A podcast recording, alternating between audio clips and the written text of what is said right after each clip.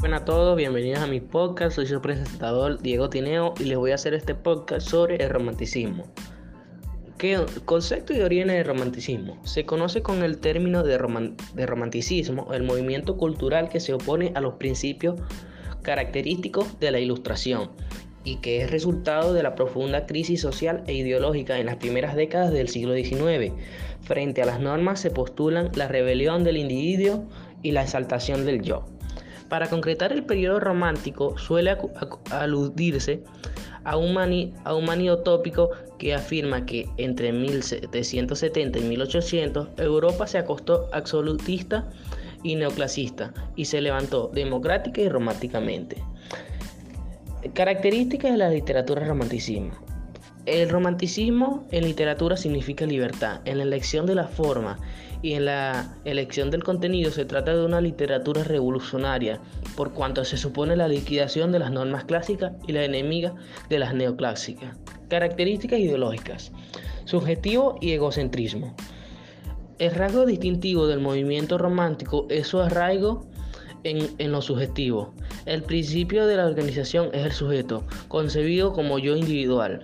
Los románticos convierten al sujeto individual en el punto de vista desde el que había de considerarse en el mundo, por todo lo que tuvo ese movimiento, un carácter profundamente introspectivo.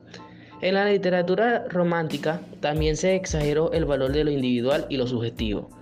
Por tanto, el tema preferido es la exhibición de la intimidad, sentimientos, anhelos, dudas. De ahí, la lírica, de ahí que la lírica fuera el género más caracterizado del momento. Si la razón tiene sus límites, son necesarias otras formas de conocimiento, que para los románticos son la institución, la imaginación y el instinto. De ahí la importancia de emociones, sueños o fantasías que permiten bucear en la inconsciencia para descubrir ahí los impulsos no racionales. Frente a la razón se levanta ahora la bandera del sentimiento, siempre arrebatado, aun cuando se tiñe a veces de melancolía. La expresión se hace intensa, confusa y desigual, porque ha desaparecido el sentimiento del buen gusto y, el de idea de perfección. Nos interesa la armonía, la belleza, serena, sino excitar violentamente la sensibilidad del lector. Libertad. El reino de la libertad absoluta es la ideología romántica, el principio de toda épica, ética romántica. Libertad fortal en el arte, rechazada la tiranía de las reglas y extendida como necesidad del individuo para explorarse y explorar el mundo exterior. El romántico no puede aceptar leyes ni sumisión a ninguna autoridad. Así se da atracción por por personajes marginales y extranjeros como Tintán, Prometeo, Caín o Lucifer como el ángel caído. El héroe romántico es un ser que se enfrenta a Dios y a la interrogancia acerca del misterio de la vida. También está la insatisfacción y el desengaño.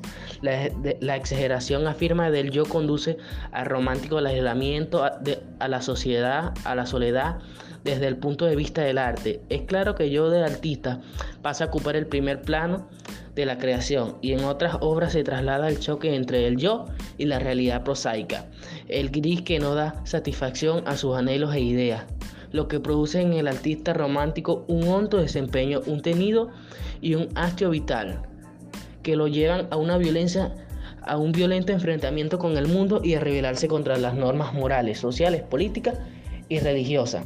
La evasión, para poder escapar de ese mundo en que no encuentra cabida su idealismo extremo, el romanticismo opta por escapar de la realidad inmediata que no le guste.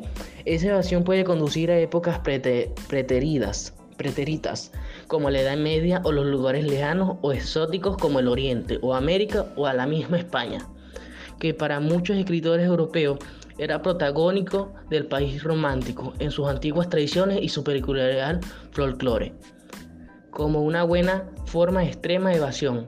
Aparece a veces el recurso de su suicidio que puso de moda. Y no solo existe entre los personajes de ficción. En Huerte de Ground. Además de la evasión temporal o espacial, adquiere especial importancia la huida de la realidad mediante el refugio en sí mismo, como lo del gusto por la soledad. Se convierte en uno de los temas románticos por excelencia. Esto justifica la presentación por lugares solitarios como castillos, cementerios, jardines, espacios retorcidos, entre otros. Bueno, espero que les haya gustado esta información de mi podcast y espero que se suscriban. Gracias.